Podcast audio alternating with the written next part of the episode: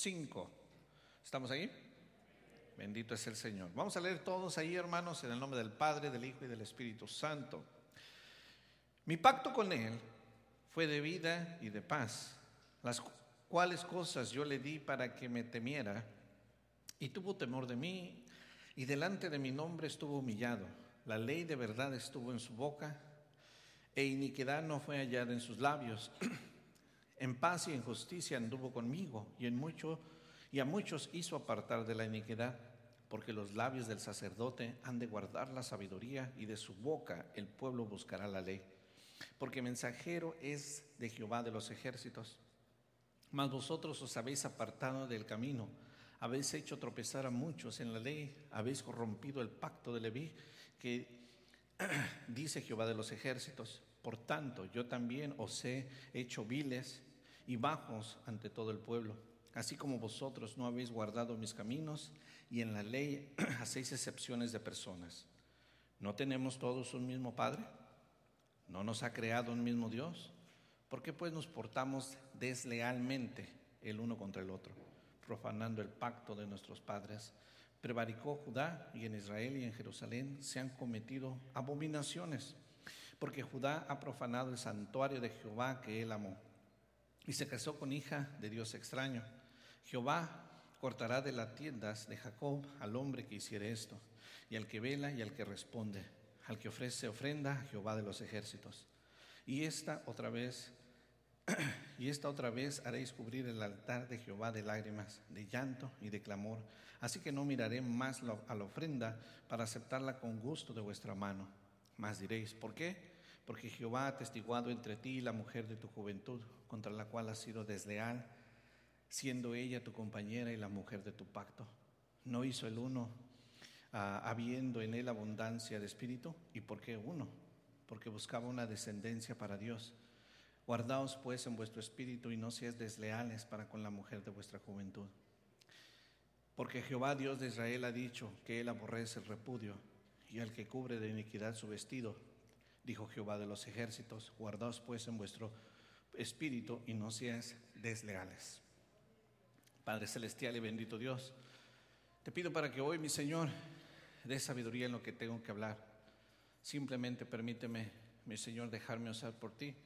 Que tu Espíritu sea el que hable, el que llene de bendición a tu pueblo. Ellos necesitan, mi Señor, yo necesito. Háblanos hoy en el nombre de Jesús. Amén. Aleluya. Bendito Dios.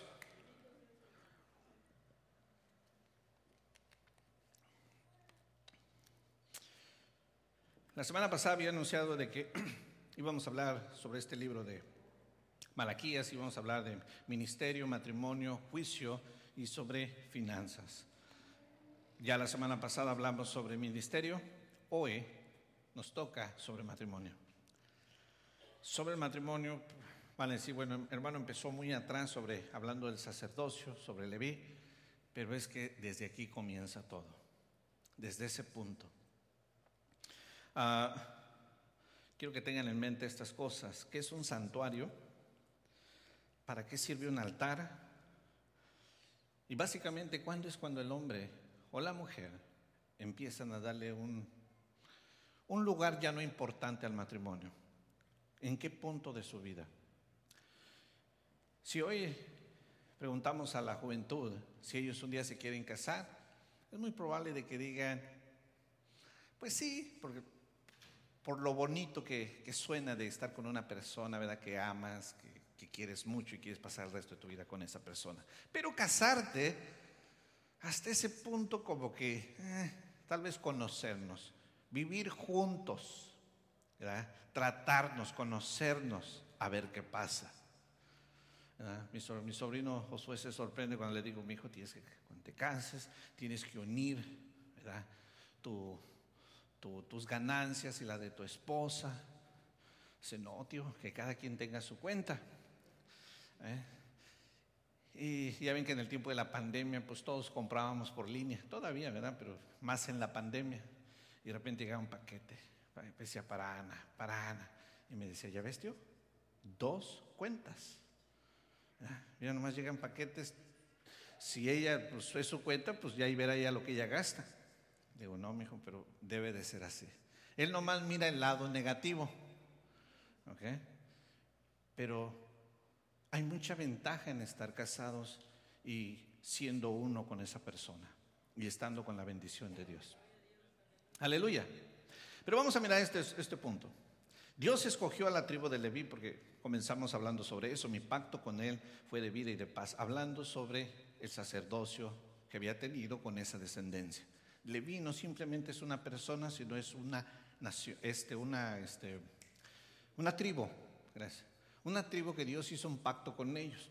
Si regresamos al libro de Éxodo, el pueblo de Israel se rebeló, hicieron un becerro de oro, bajó Moisés del monte, de la montaña, perdón, baja, se enoja, ¿verdad? obviamente traía el celo de Dios, ahí entre ellos mismos hay una, una guerra, una batalla, que siempre existe entre nosotros en la batalla entre lo espiritual y lo carnal.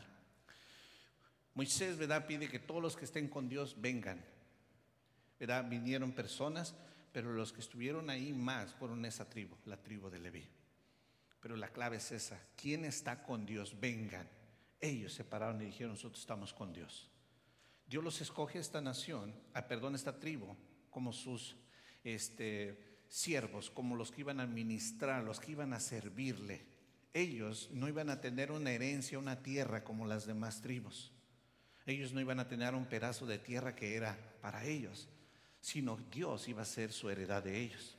Ellos tenían que estar en, el servicio de Dios, eh, de ahí venía el sacerdocio, los levitas, ¿verdad? Que iban a estar acomodando todo trabajo dentro de la casa de Dios.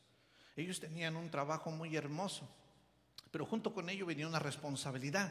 Y una de las responsabilidades de ellos, aparte de cuidar el arca, este, perdón, de trasladarla, moverla cuando tenían que moverse, poner el tabernáculo, quitarlo, ayudar al pueblo, los cantores, los salmistas. Este, dice la palabra de Dios en Deuteronomio 33, 10, dice, ellos, hablando de la tribu de Leví, ellos enseñarán tus juicios a Jacob y tu ley a Israel. Por eso es que de la boca de ellos la ley y verdad estuvo en la boca. El, sacerdote o esta, esta tribu tenía una responsabilidad. Ellos debían de ayudar al pueblo a conocer la ley de Dios y lo que Dios pedía. Es hermoso el saber que Dios no nos deja solos, siempre pone a alguien para que nos esté guiando. Ya hoy en el Nuevo Testamento, este, Dios ¿verdad? pone pastores ¿verdad? para que nos ayuden, para que nos guíen, un consejo, una palabra de aliento. Pero en sí el que siempre te va a dar la fuerza, el que te va a guiar en tu vida, es Dios, es nuestro Señor Jesucristo. Aleluya. Él es el principal. Pero Dios sabe que como personas tenemos, necesitamos ayuda. Nosotros todos necesitamos. Y a, esta responsabilidad se la da a, estas personas. Por eso, si la, semana pasada que estuvimos mirando sobre el ministerio, cómo habían dejado la importancia al ministerio y cada quien hacía lo que quería, hoy Dios, continuando con esto, ya que la importancia de estos mensajes es que venía Jesús iban a ser. Y Dios tenía que preparar al pueblo para que supieran cuando Él viniera a ellos. Esto es lo mismo que hoy en día estamos viviendo. Tenemos que prepararnos para la venida del Mesías. Tenemos que prepararnos con las mismas cosas o, de la misma manera que Dios preparó a su nación. En cómo estaban sirviendo, en cómo estaban viviendo. Hoy por eso tomamos matrimonio. Si hoy el peso del matrimonio no, no, se mira en la sociedad, es porque nosotros mismos no le damos el valor al matrimonio que debemos de darle. Amén. No se lo estamos dando. Es bonito el matrimonio, es bonito casarte con una persona y pasar el resto de tu vida con ella. Van a chocar muchas veces, se van a pelear, van a discutir, se van a querer ahorcar el uno al otro, porque son personas muy diferentes. Pero si tienen el mismo objetivo, van a estar ahí también para ayudarse, para apucharse el uno al otro, para caminar juntos. Aleluya. Debemos de enseñar a nuestros hijos con nuestro ejemplo. Esto es lo que es un matrimonio. Ahorita ya, raro que se quiera casar. Y hay personas que no quieren casarse, no es de que no quieran tener una relación, sí la quieren tener, pero sin la responsabilidad. Porque ya ahorita les da miedo de que, no, hombre, si, si nos divorciamos, me toca a todos modos mantenerla. Está ese temor. Y cuando el pueblo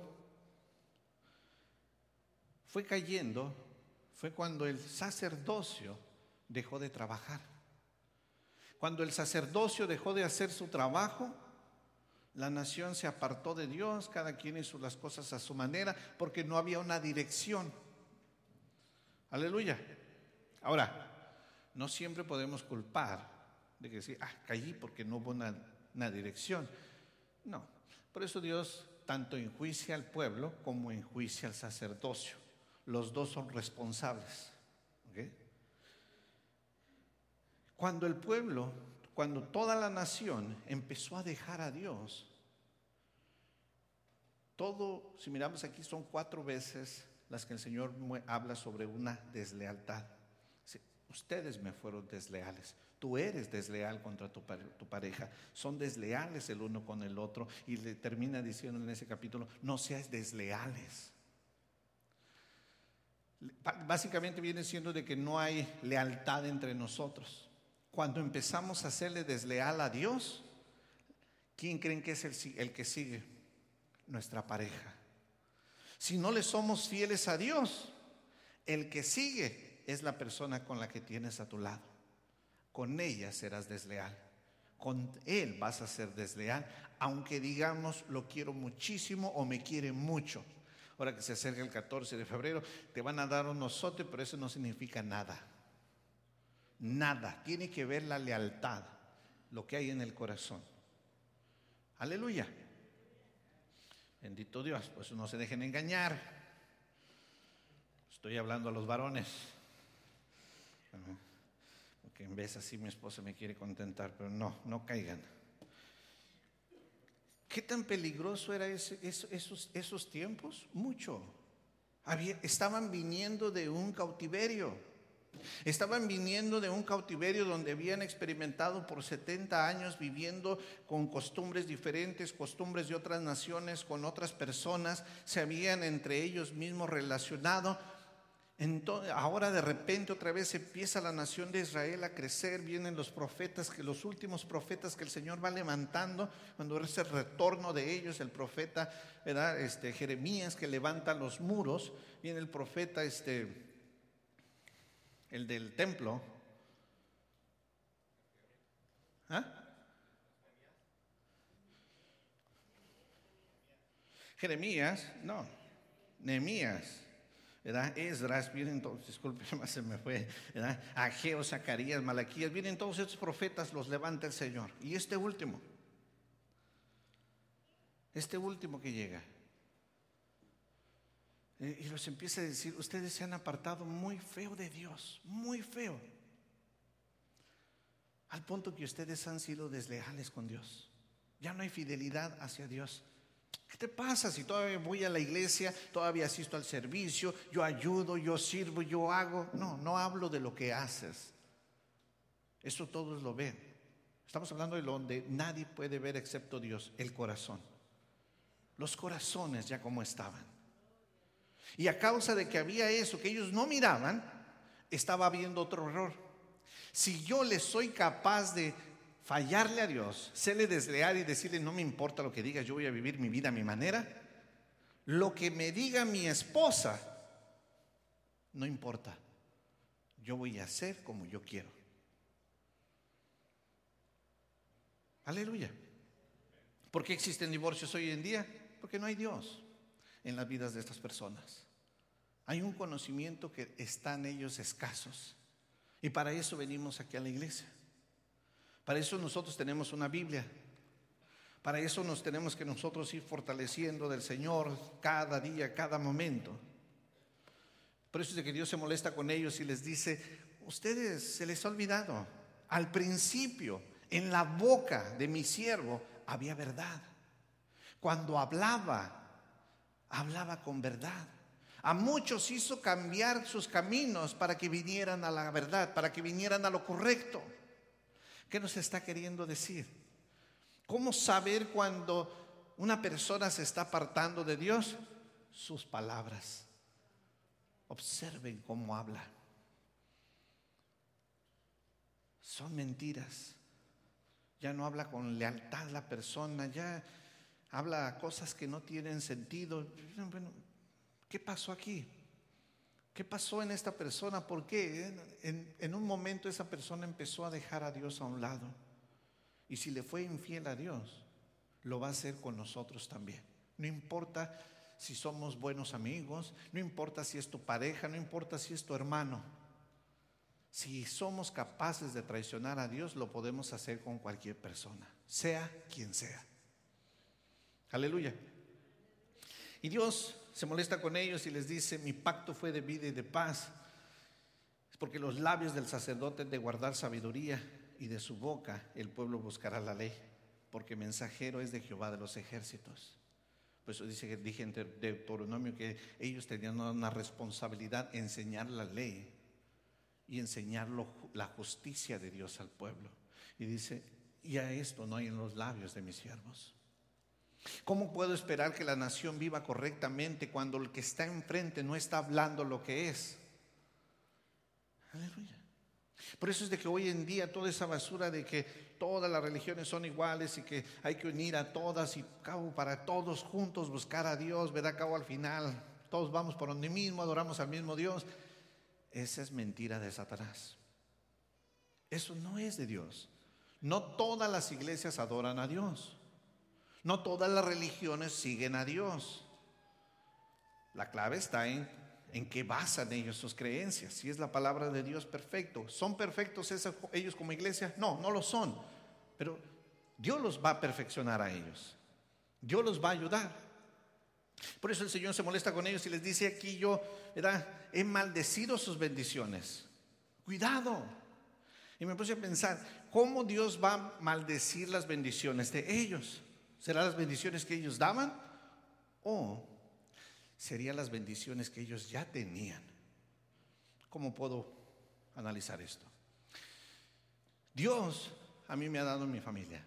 Me da mis hijas, me, da, mi hijo, me dio el lugar donde vivo, me da un carrito para menearme, me, me da bendiciones todos los días. Pero el Señor dice de repente, tú me has sido infiel, ¿sabes? Tus bendiciones ahora las convierto en maldiciones. ¿Cómo puede ser esto? Tu hogar se empieza a desbaratar. Tu dinero se te va. Ya no tienes. Te di salud. Ahora de todo te enfermas. Todo te duele. Ahora el que sea aquí muy enfermizo, analícese simplemente pero no lo tome de que nomás porque siempre se enferma están tan en pecado. Tenemos que entender que vivimos en un tiempo donde nuestro cuerpo, es, un, esta carne es pecadora. Nosotros estamos expuestos a todas estas enfermedades. Pero Dios les dice, todas tus bendiciones que yo, yo te he dado van a ser maldiciones. Señor, es que he mirado que un tiempo acá no me alcanza para nada el dinero. ¿Por qué será? Quiero que te analices. ¿Será porque esto Dios lo hace para ser malo o para despertar a su pueblo? Aún al sacerdote le dice, mas vosotros habéis apartado del camino, habéis hecho, hecho tropezar a mucho, y dice el 9, por lo tanto yo he hecho viles bajo y bajos ante el pueblo. Antes ustedes los miraban con respeto, mas ahora ya nadie te habla. Te he dejado solo por un momento para que analices y mires cómo estás en la vida. De que necesitas volver a Dios.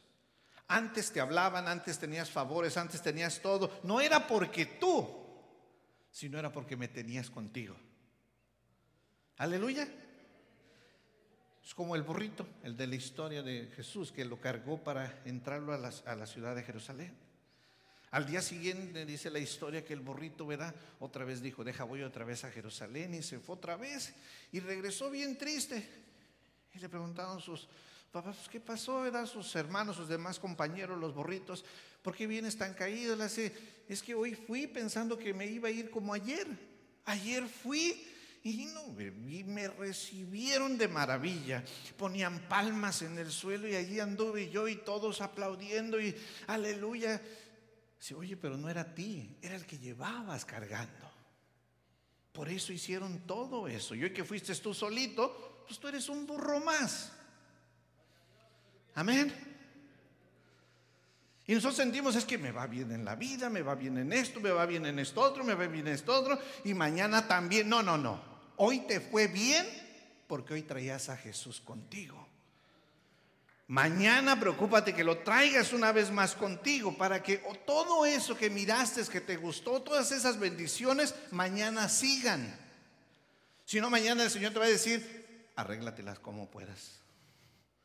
No porque soy malo, sino porque quiero que abras los ojos. Aleluya. Bendito Dios. Ahora, Dios, hace ratito les hice una pregunta. ¿Qué es un santuario? Santuario se supone que viene siendo el lugar donde está la presencia de Dios. ¿Sí? El lugar donde está la misma presencia de Dios. So, a ese lugar sagrado, a ese santuario, se entraba con respeto, con reverencia, sabiendo quién estaba allí.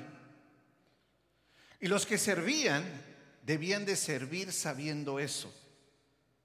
Voy a acomodar aquí bien. ¿Pero para qué? Es que aquí mora el Dios verdadero. Es que yo le sirvo al Rey de Reyes. Oye, pero ¿por qué te esmeras en acomodar así unas flores bonitas? Es que no se las llevo a la gente, se las llevo al Señor. Amén. ¿Por qué voy a acomodar aquí, verdad? Para yo cantar bonito, para tener todo esto. ¿Por qué? Porque se lo voy a hacer a Dios. Dice el Señor, no todos tenemos un mismo Padre, no todos, versículo 10, no nos ha creado un mismo Dios, ¿por qué pues nos portamos deslealmente el uno contra el otro, profanando el pacto de nuestros padres? El Señor ya ahora empieza a decirles, han sido desleales conmigo y han empezado a ser desleales los unos con los otros. Ustedes no miraban ese mal. Pero al portarse desleales conmigo, ya lo empezaron a hacer entre ustedes mismos y ni cuenta se han dado. Se empiezan a traicionar unos a otros. Dejando así el pacto el pacto de vuestros padres como si algo no tuviera ya fuerza o sentido, que no fuera tan importante. Y dice el versículo 11, prevaricó Judá y, en Israel y en Jerusalén y se ha cometido abominación, algo horrendo, algo horrible, algo que da terror. Porque Judá ha profanado el santuario de Jehová que él amó y se casó con hija de Dios extraño. Ahora mi lugar donde yo estoy lo han ensuciado. Ya no es el lugar mío. Ya ustedes lo convirtieron en como ustedes quieren. Hacen con lo que ustedes quieren. La manera como ustedes quieren. Ya han manchado mi santuario. Para que lo entiendan mejor, mujeres. Ustedes van a poder comprender esto. O los varones también. Que tú tengas, ustedes la tienen su cocina a su manera, ¿verdad? Ordenadita a su manera. Puede llegar una persona y decir, ay, tiene desordenada la cocina, pero no, ustedes las tienen a su manera ordenada. La sal donde ustedes saben que está, las ollas donde saben que está, el horno, si no estás utilizando lo que se convierte en un lugar donde almacenas ollas extras. Tú todo lo acomodas a tu manera. Que llegue alguien y quite las cosas Vas a decir, ¿por qué quitaron las cosas de su lugar? Si es mi cocina. Nosotros también los varones, donde tenemos nuestra herramienta, nuestras cositas, Y que alguien llegue y que te quite. Le dije a mi sobrino, me falta mi taladro. Yo lo puse ahí, tío. No está. Que sí. Ahorita lo busco. Ya después baja. Ah, acá estaba, estaba en el cuarto.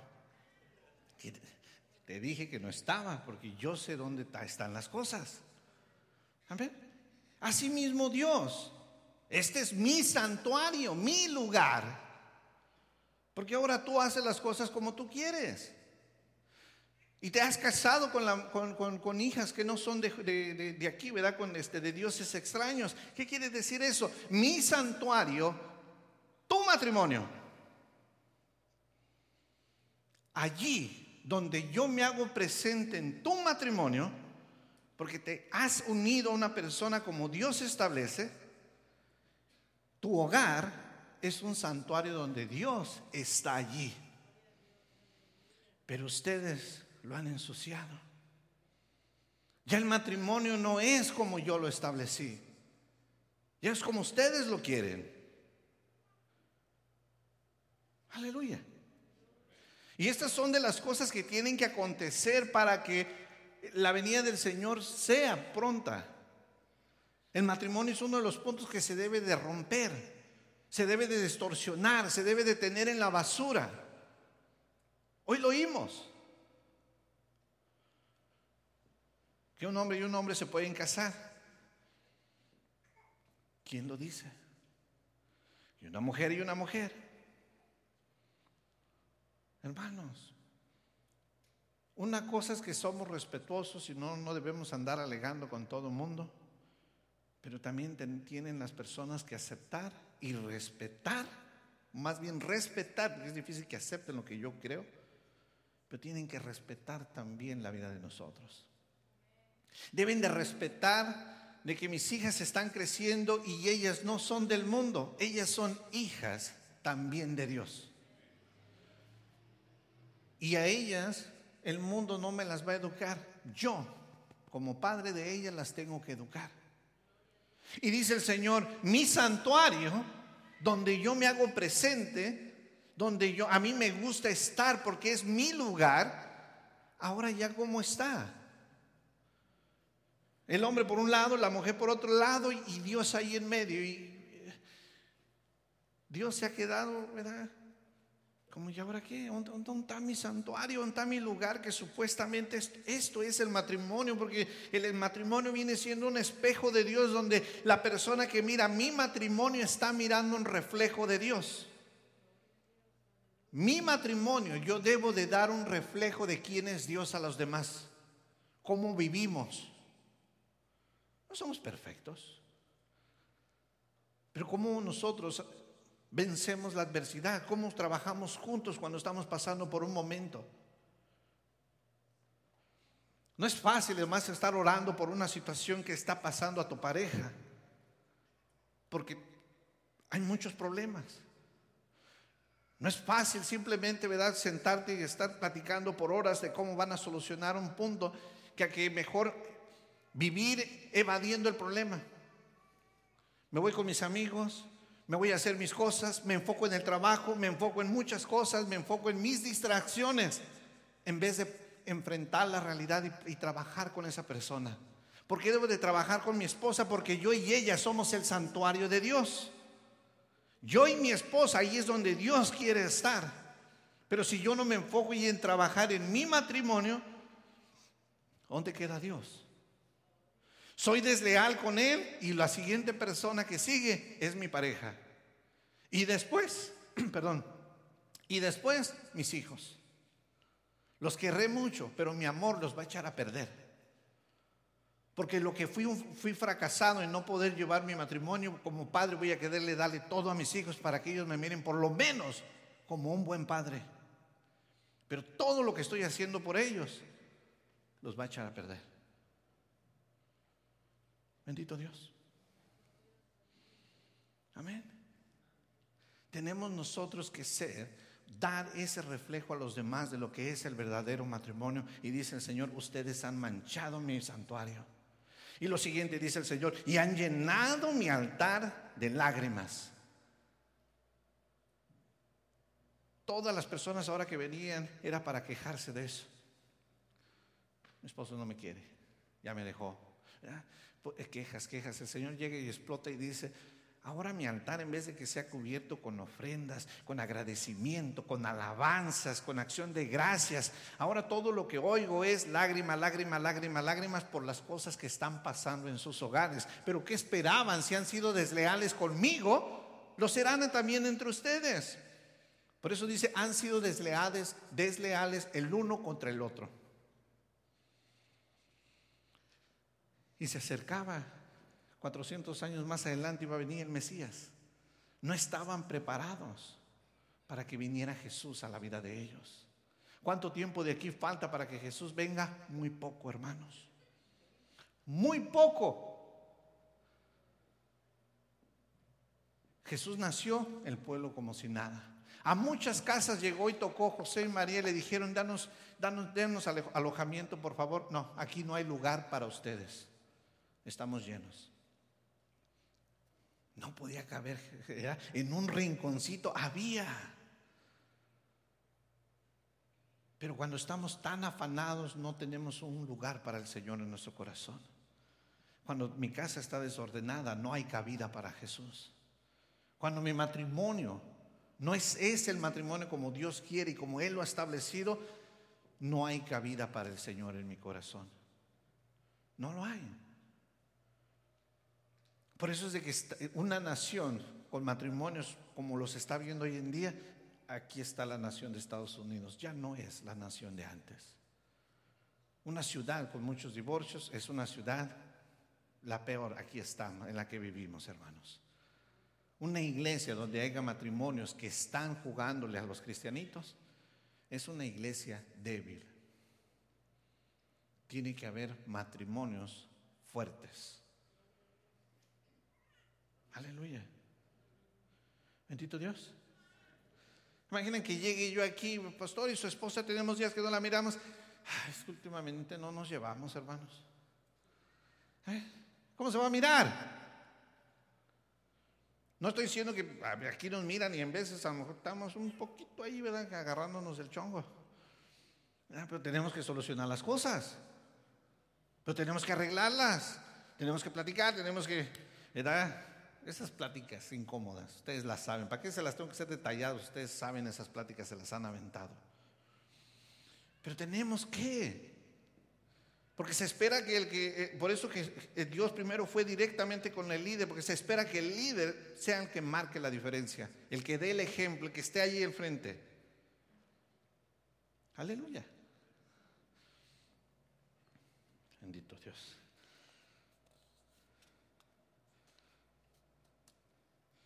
Así es de que el Señor mira, miraba el matrimonio, ¿verdad? Como un santuario donde Él quería estar presente. Y es que estaban dejando ellos a la mujer de su juventud, ya ahorita ya más grande, ya no la jovencita que robaba suspiros, la dejaban y se estaban casando con otras jóvenes, con otras mujeres más, mucho más jóvenes que sus esposas. Pero también tenemos que entender un poquito lo que estaba aconteciendo en ese tiempo. Apenas se estaba levantando Israel. Estaban otras personas de otras naciones ahí viviendo. La economía no era de la mejor. Y entendamos, entendamos que eran diferentes tiempos, culturas. Y con ello las jovencitas que estaban creciendo, ellas simplemente buscaban alguien que las mantuviera, alguien que las tomara como sus esposas, alguien que las aceptara como, como sus compañeras. Ellas querían un apellido, ellas querían un techo. Si en su casa había unas 10 jovencitas, ellas todas, todas buscaban, a ver, aquí mi padre no puede ya con tantos, ¿verdad? ¿Yo dónde me voy?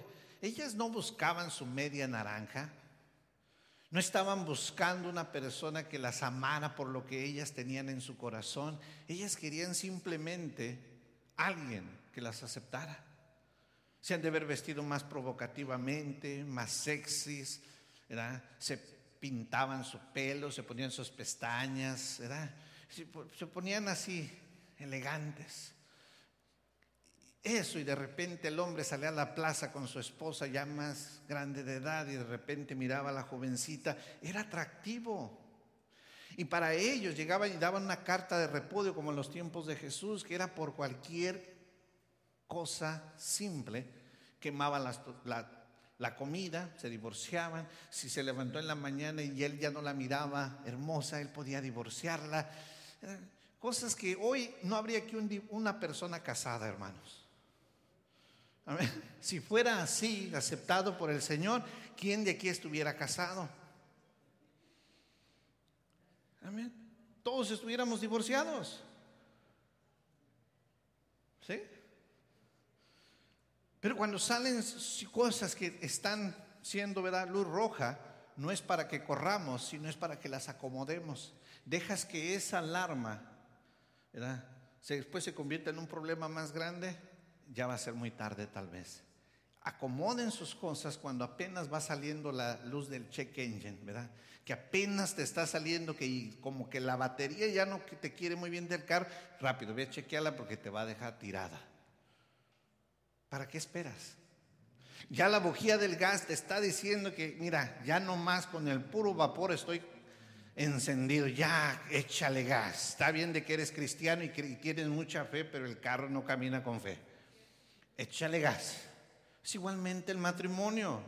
No porque son cristianos y creen mucho en Dios, todos sus problemas simplemente van a desaparecer. Llénense, alimentense del Señor realmente. Búsquenlo juntos. De otra manera van a fracasar. Sean leales primero con Dios para que pueda haber lealtad entre la pareja. Para que realmente me importe cuando le diga a mi esposa, cómo te sientes es porque realmente se lo estoy diciendo y me importa cómo se siente.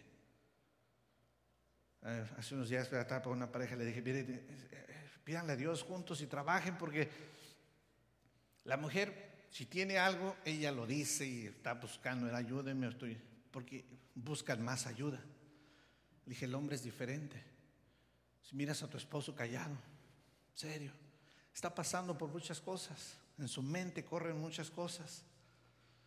Es más difícil que uno como hombre se abra.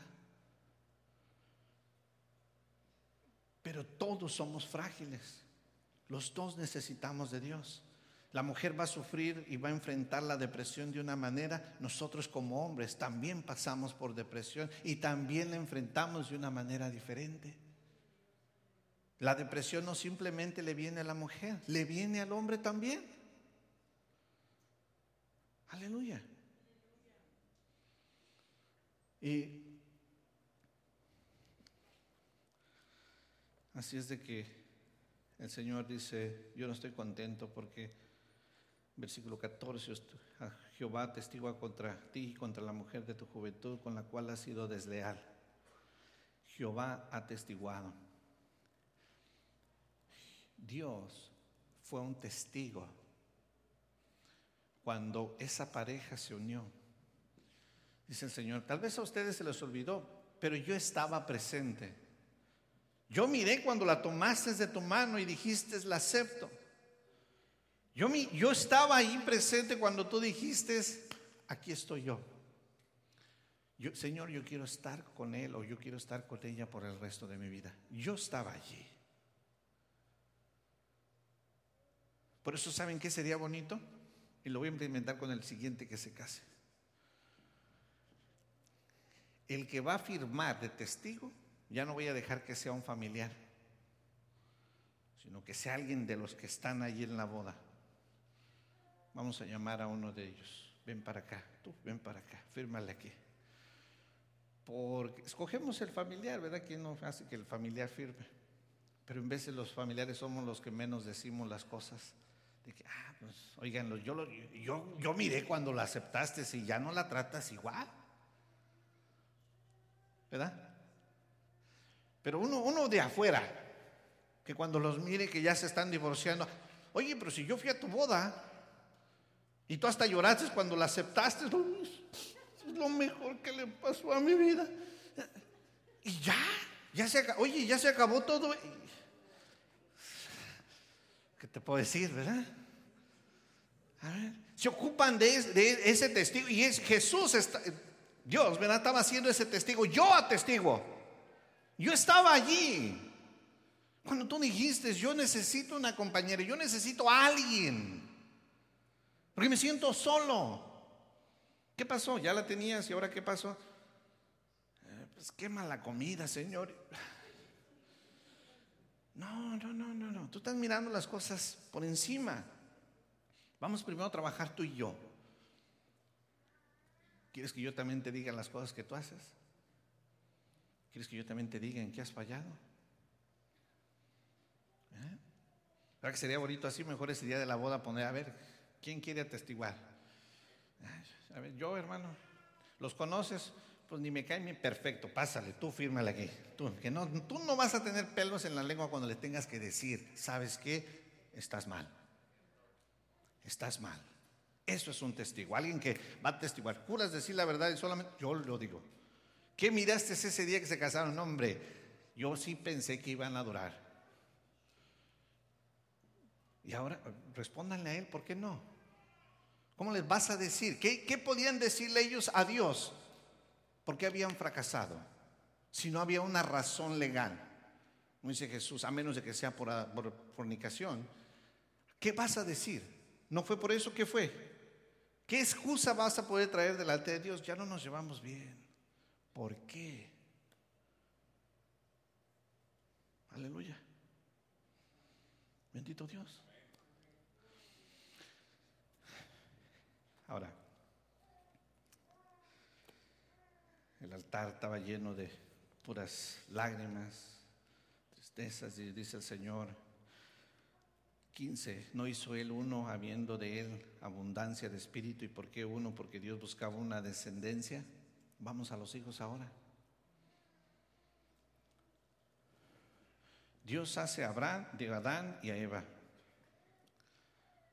Ellos se unen y de ahí sale una descendencia para Dios. Pero cuando las personas hijos regados, diferentes, ¿verdad? Que hoy en día no estoy, no estoy, ¿verdad? No lo tomo, créame que no, es, no son cosas sencillas también de decir, pero cuando son hijos por aquí, hijos por allá, hijos por allá, hijos por acá, ¿cuántas descendencias hay? ¿Cómo vas a poder decirle a tu hijo esto es lo correcto? No se puede. Va a ser un poco más difícil. Ahora, que no estoy diciendo que los hijos que nacen en un matrimonio cristiano son los que nunca van a fallar, no, tampoco no da garantía eso. Pero sí tienen más ventaja ellos que los otros. Esa es la realidad. ¿Sí? ¿Se entendió? Tus hijos van a tener una, una oportunidad más grande de seguir toda su vida a Dios que aquellos que se quedan cuestionando. Mis padres iban a la iglesia siempre. Y mira, ah, yo nací en un hogar cristiano. A mí no me hablen de ese Dios. Yo no creo en nada de eso. Ahora, pasaste por un fracaso, ya.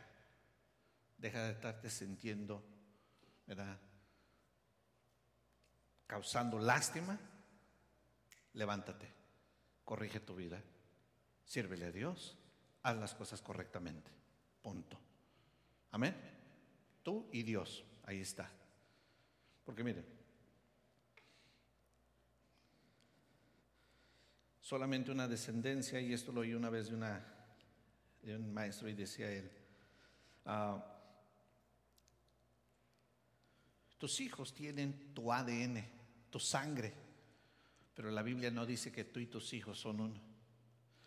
En cambio, con tu esposa tienen sangre diferente y la Biblia dice que son uno. Amén. Tú solamente estás preparando una descendencia para Dios. No estás preparando unos hijos para toda la vida para ti porque tú los estás cuidando, estás haciendo de tu hija, la compras tu mejorcito y la haces que se mire una jovencita muy hermosa, muy bella. pero simplemente la estás vistiendo para que otro venga y se la lleve.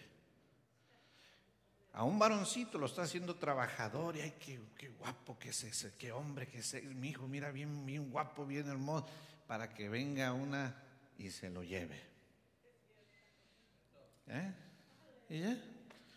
So, no lo criaste para ti, para alguien más lo preparaste.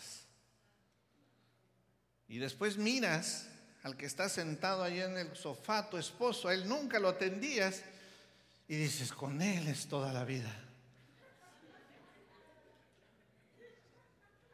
Amén.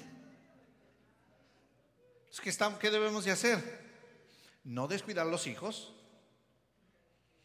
pero también cuiden al esposo. Y esposo, también en la esposa, porque al final nomás vamos a ser la pareja los que nos quedamos. Amén. mi sobrina Brisa tiene la mentalidad de mi niña Jerusalén. No, yo no, yo siempre voy a estar contigo. No, aquí. Pero dejen que entre en esa etapa. Y ya el papá ya estorba. ¿Verdad? Amén. Tengamos cuidado, hermanos. El matrimonio, tu pareja invierte tiempo. Amén. Invierte tiempo. Invierte tiempo. Invierte dinero también, no hay que ser codos. Invirtamos dinero, sálganse a comer, sálganse un ratito, una pareja. ¿Cómo invitar al hermano? No, invita al hermano, invita a tu mujer. Yo tengo una invitación, no, se preocupen. Ya me invitaste, ya te amolaste, invítame. ¿Eh? Y porque luego van a decir, ya iba a invitar al pastor. No, no, invítame, no seas malo, pero ya después saca a tu esposa. No entre yo y él nomás, tampoco se diga mal. Mejor cambio porque. Pero bueno, bendito Dios. Pero fíjense, este punto, y aquí es donde quiero que meditemos esto. Guardaos pues en vuestro espíritu y no seáis desleales para con la mujer de vuestra juventud porque Jehová, Dios de Israel, ha dicho que Él aborrece el repudio. Eso no se los tengo que repetir, hermanos. Dios aborrece el divorcio. Punto. Amén. Búscale. Ahí está. Puedes tú opinar y yo puedo opinar, pero mi opinión y la tuya no importa. Está escrito. Por eso existe la Biblia.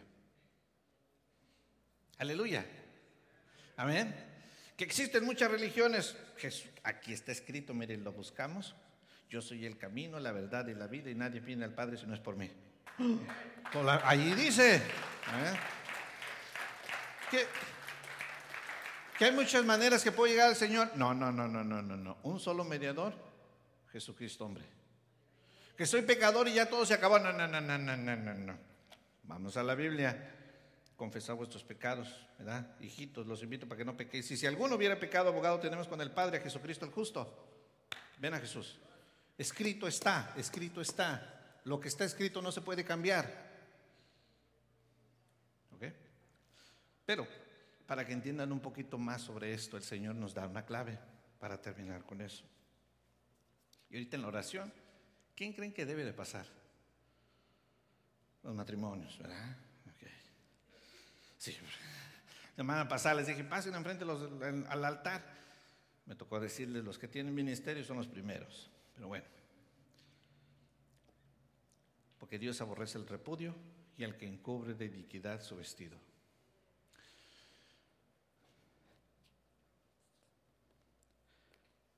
El que encubre de iniquidad su vestido.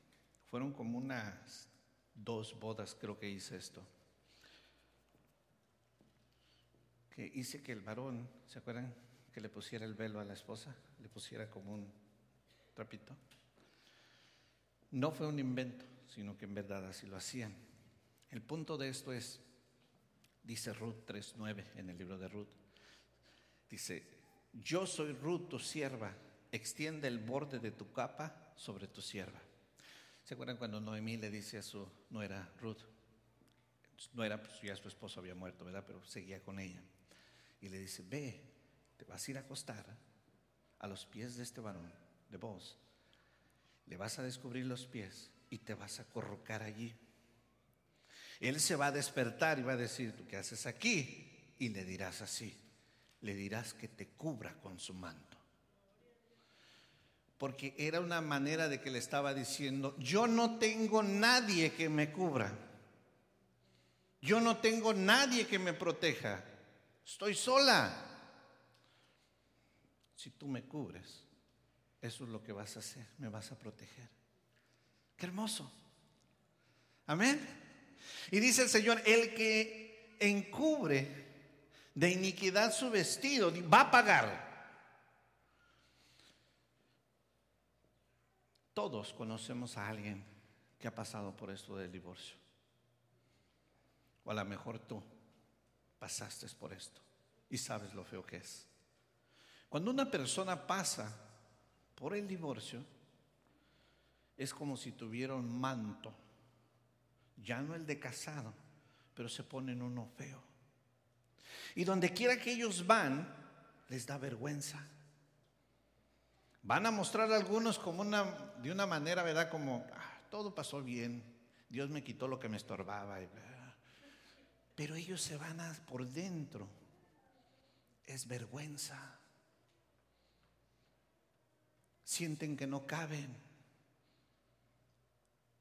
Sus hijos es con lo mismo. Yo no tengo un papá y una mamá también traen un manto de vergüenza. Dice el Señor, ay de aquel que haga eso.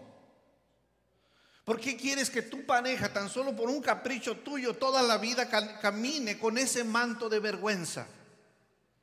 Si el manto fue al principio para que, como esta mujer Ruth le dice a, su, a su futuro esposo, vos, le dice, cúbreme, cúbreme con tu manto. Porque, ¿qué creen? A tu esposa tú la tienes cubierta de lo que tú eres.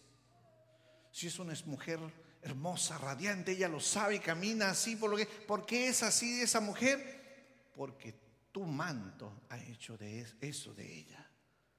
La ha hecho hermosa. Pero si es maltratos, injusticias, palabras que no son correctas, deshonestas, ¿verdad? Críticas, ¿verdad? Y tú mira y esto y aquello, sea del hombre o sea de la mujer, ¿qué es lo que le estamos poniendo a esa persona? Un manto. Mira, eres mensa. Mira, nomás eres bruto. Mira, tú no eres bueno para los negocios. Siempre andamos en deuda. Siempre...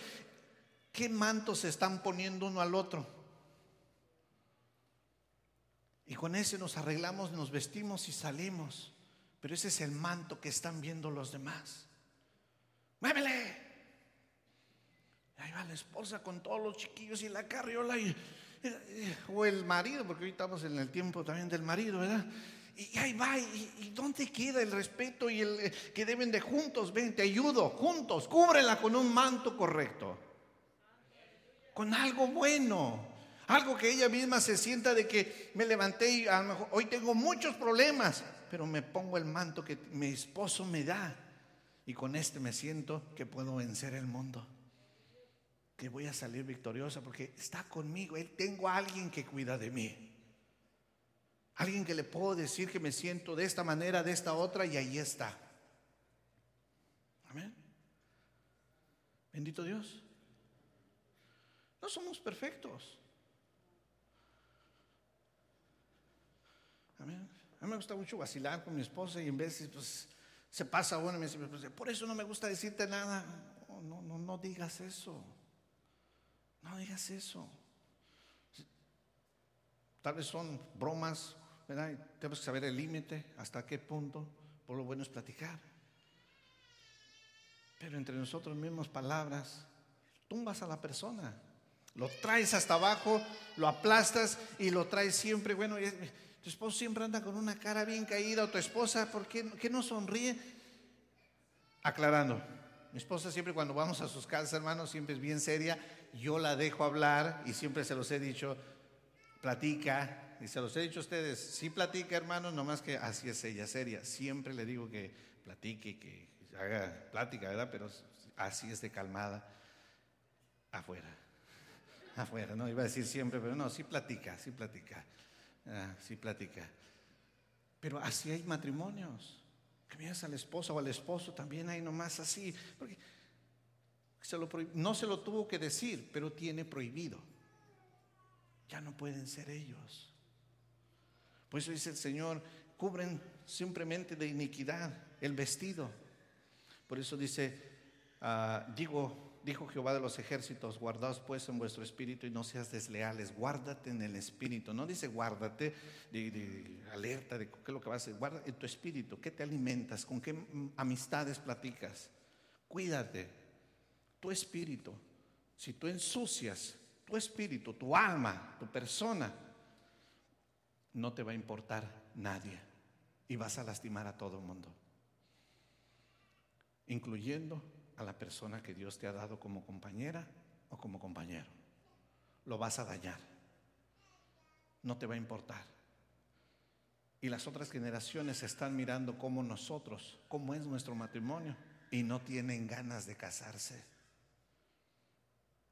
Porque ellos quieren primero tener un buen trabajo, quieren hacer dinero, quieren hacer esto, y mientras más van aprendiendo y mirando la vida, menos quieren. Dicen, ¿para qué? El hombre de Dios, el hombre, el verdadero hombre, simplemente es lo que busca a alguien a quien ayudar, a quien va a cuidar, a quien va a proteger. Vamos a, Efesios, Jesús Jesucristo. Él es nuestro esposo. Él está mirando simplemente cómo nos cuida, cómo nos protege. No nos está pidiendo nada. La mujer, si está buscando a alguien igual que ella, está mal. De antemano hay alguien que va a cuidar de ella. Tú no necesitas ser fuerte. Tú no necesitas, ¿verdad, mujer, ser la más fuerte del mundo que tú puedas vencer todo. No, no, no. Te preocupes, Dios va a poner a alguien que va a pelear por ti. Alguien que te va a ayudar. Eso es el matrimonio, hermanos. Donde uno es el que es la cabeza y está escrito. No te gusta, eso es otra cosa. Pero Dios pone a alguien como líder y la otra no significa que es menos, son iguales ante Dios, simplemente son lugares que Dios da. Bendito es el Señor. Cierra tus ojos y voy a invitar al que guste pasar para que oremos.